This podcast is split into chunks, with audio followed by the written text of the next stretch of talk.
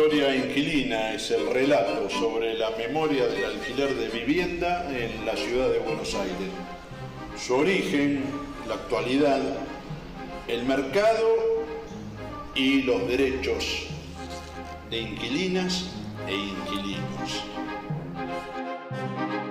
Es Fernando Muñoz, coordinador del programa de atención a inquilinos de la Defensoría del Pueblo de Cava. Ayer salió un nuevo informe de sobre las consultas y los pedidos que hacen los inquilinos de la ciudad de Buenos Aires y es una buena oportunidad para preguntarle a Fernando Muñoz entonces qué está pasando con eh, los inquilinos en la ciudad autónoma. Buenas tardes, Fernando Muñoz. Daniel Choraquiante saluda desde la M530. ¿Qué tal, Daniel? Un gusto. ¿eh? Igualmente. Espero no ser el tirabomba que genere la cantidad de llamados. No, ustedes tienen, yo no sé si vos participás del programa de los sábados la Defensoría. Sí, sí, sí lo escucho y a veces participo. Es un, es un programa es, voy a confesar, es uno de los programas que yo me siento a escuchar los sábados porque aprendo muchísimo con ese programa. Y es un programa muy calmo, nunca hay una bomba, nunca hay una palabra de más, salvo a veces para los del Banco Colombia, pero... está abonado, está abonado. pero digo, pero en general es un, no, no tiran bombas, es un gran programa, lo felicito. Pero bueno, Fernando, ¿cuál es la situación de los inquilinos en la ciudad? Sí, eh, los contratos en la Argentina los contratos de alquiler de vivienda son cortos, son de dos años y además el precio es libre, no hay ley de alquileres. Estamos en eso como hace antes de 1920, que se regía por el Código Civil las relaciones de, alquiler de vivienda.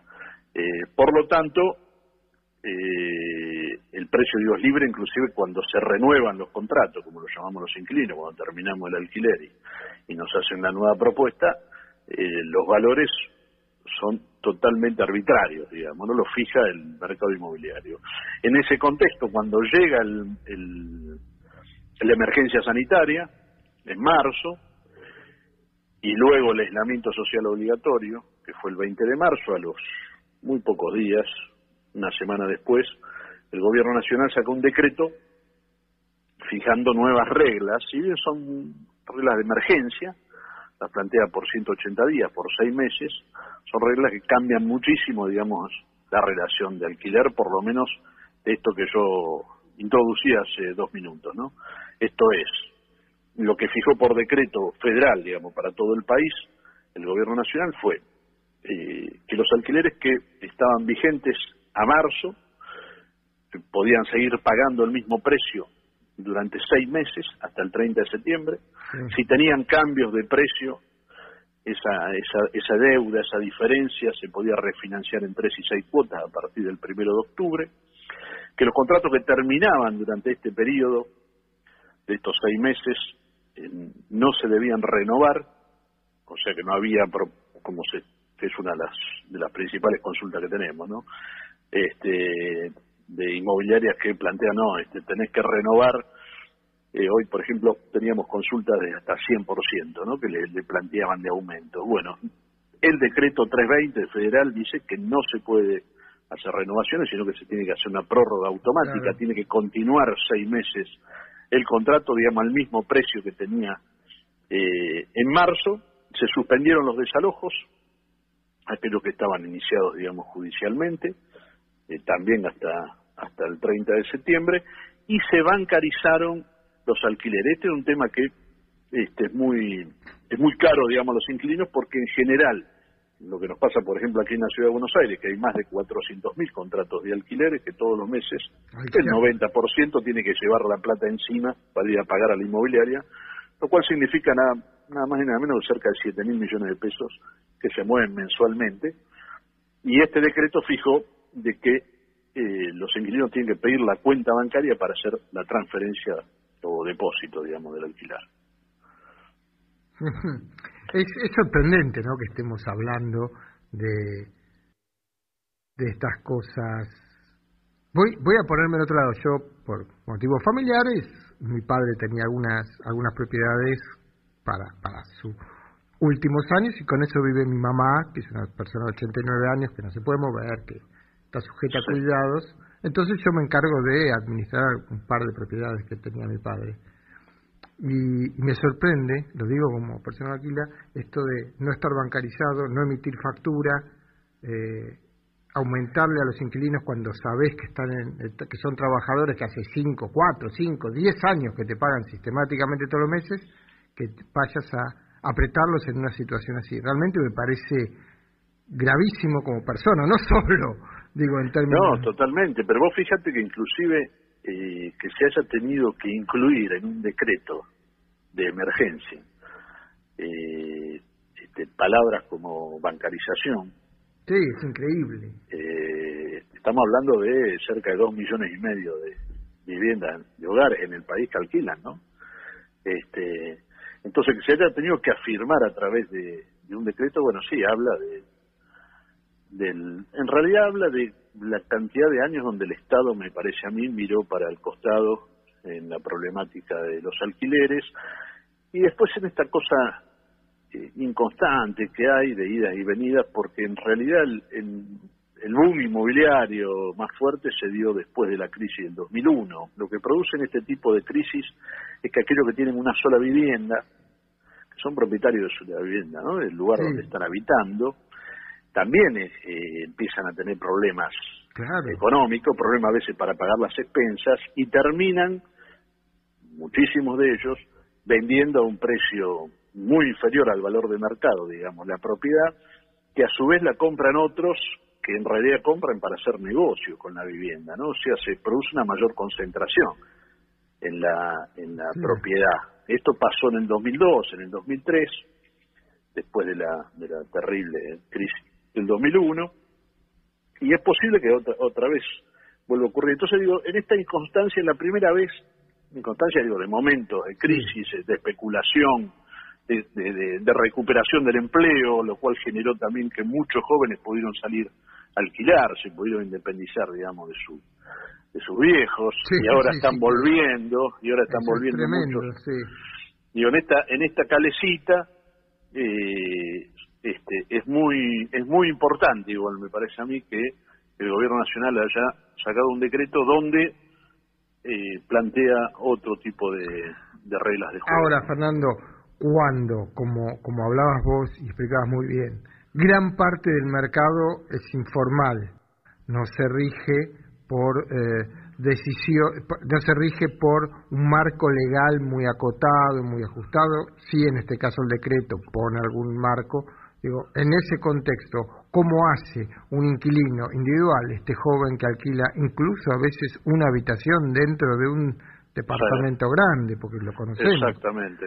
Digo, ¿cómo hace para poder enfrentarse a ese que en muchos casos es un tipo que tiene un aparato o, o una inmobiliaria o un tipo que tiene un aparato grande porque maneja muchas propiedades, decenas, centenares de propiedades. Y sí. Entonces, ¿cómo, ¿cómo se puede defender? Ustedes que justamente son la defensoría, digo, ¿cómo se actúa frente a esos tipos que en definitiva te dicen, ah, no te gusta, andate?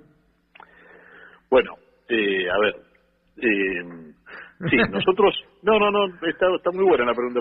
no, me, en realidad me demoré unos segundos porque uno también este, quizá me condicionaste con la introducción que hacía de los tirabombas. no, pero eh, acá, nos gustan, acá nos gusta la bomba, acá tanto No, mira, yo creo, yo creo que así como, como fue realmente muy valorada la, el decreto 320, la, la decisión del presidente, de la misma manera, yo creo que el Estado, este Estado, no está preparado para eh, reglas de juego en las relaciones de alquiler eh, más, más claras. Eh, esto es, no tiene todos los instrumentos y ni tiene todos los compromisos para decir, bueno, esto se tiene que cumplir. Ahora, bueno, pues uno ve distintas formas de distintos compromisos, ¿no? De hecho, por ejemplo, el decreto, eh, una de las preguntas que también nosotros mismos lo, lo discutimos en mi equipo, bueno, ¿quién lo hace cumplir el decreto a nivel federal? Esto es cuando hay un desalojo, no hay. El desalojo hoy es violatorio de dos eh, normas. Del decreto presidencial, que suspendió los desalojos por 180 días, y después de una norma que está por encima incluso de, de la coyuntura, que es que los desalojos se tienen que producir por vía judicial. Esto es, se tiene que iniciar una, una presentación en la justicia para desalojar a una persona. Obviamente que acá los desalojos que se producen violan las dos normas porque en general es como vos recién relatabas. Si no te gusta, mañana te vas de acá y si no te saco de alguna manera. Bueno, para eso, digo, para contestarte formalmente, eh, digamos, el, el Poder Judicial, sobre todo las fiscalías, son las que intervienen, digamos, para hacer cumplir la norma. Las fiscalías son fiscalías de turno que hay, en el caso de la Ciudad de Buenos Aires, que de turno por esta situación también particular que estamos viviendo. Eh, hay fiscalías que se dedican específicamente a la problemática, hay otras fiscalías de género, que hay cuatro fiscalías en la ciudad, porque también se produce en el caso de inquilinas de que el, maltrato es se potencia más todavía, ¿no? De parte de algunos locadores. Entonces nosotros lo que generalmente hacemos es articular eh, con las fiscalías del, digamos, con el Ministerio Público Fiscal de la ciudad, cuando se producen estas situaciones límites que son la amenaza de desalojo que en general se están dando en el sector más vulnerable, que también lo incluyó en el decreto protectorio el presidente de la Nación, que son los que viven en hoteles, pensiones y en habitaciones de viviendas familiares, eh, pero que para la ley argentina desde la época de Frondizi, antes no, pero sí desde la época de Frondizi, eh, todo lo que es hoteles, pensiones, han quedado afuera de lo que es el régimen de ley de alquileres. Se los llama huéspedes, cuando son en general familias trabajadoras que son están en peores condiciones económicas, que terminan viviendo en un hotel familiar, muchas veces porque el propio mercado las expulsa por la cantidad de garantías que pide, recibo de sueldo en blanco, garantía propietario, entonces no queda otra alternativa que buscar una habitación de los llamados hotel familiares, que en realidad son celdas sociales, son más lugares para guardar a la gente para que no viva en la calle, pero en esos hoteles hay un régimen de comercio, no un régimen de alquiler de vivienda. Por más de que vivas años pagando mensualmente, digamos, eh, tu alquiler, en esos lugares te tratan como te pueden tratar en un restaurante diciéndote, bueno, mire, este ese porque acá es mal visto, eh, bueno, ese es el sector que está más expuesto y es el que tenemos de las denuncias y mayor intervención. Después está el, global ese de cuatro, más de 400 mil este, alquileres con contrato en la ciudad, que lo que está apareciendo es, en una porción muy importante, el planteo de te renuevo el contrato, te cobro 60, 70% más, empezás de nuevo, cosa que también es violatoria, digamos, del decreto. Que ahí nosotros intervenimos tanto asesorándolo de cómo le tiene que responder, digamos, a la inmobiliaria o al propietario, desde el punto de vista legal, cómo le tiene que responder.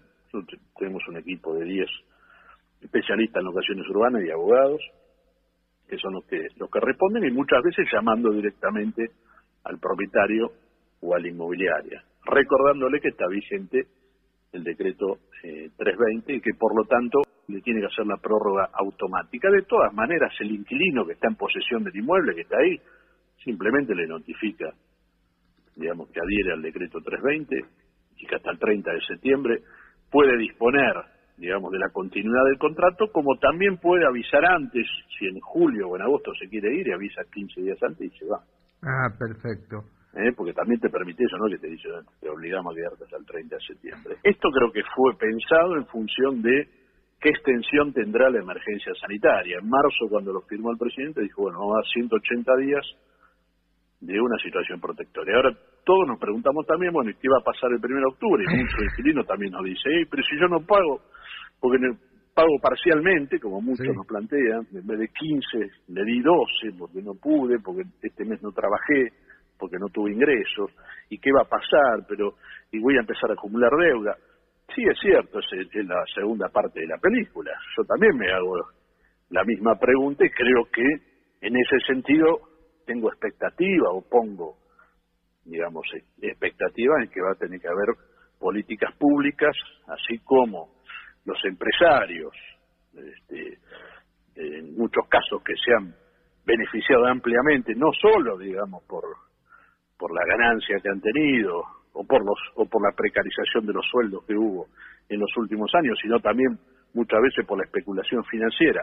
Ahora reciben el 50% del salario de sus trabajadores, bueno, yo supongo que los inquilinos que por razones laborales, digamos, consecuencia de la emergencia sanitaria, no puedan pagar eh, y acumulen deuda, bueno, tendrán que tener también algún apoyo del Estado, ¿no? Eh, me parece que sí. Bueno, Fernando Muñoz, coordinador del programa de atención a inquilinos de la Defensoría del Pueblo de la Ciudad de Buenos Aires.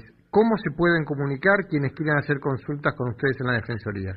Nosotros tenemos un WhatsApp permanente para comunicarse por el, WhatsApp, que es lo que más usa la gente, que es el 112 254 6185 y tenemos el correo atención inquilinos arroba defensoría.org.ar.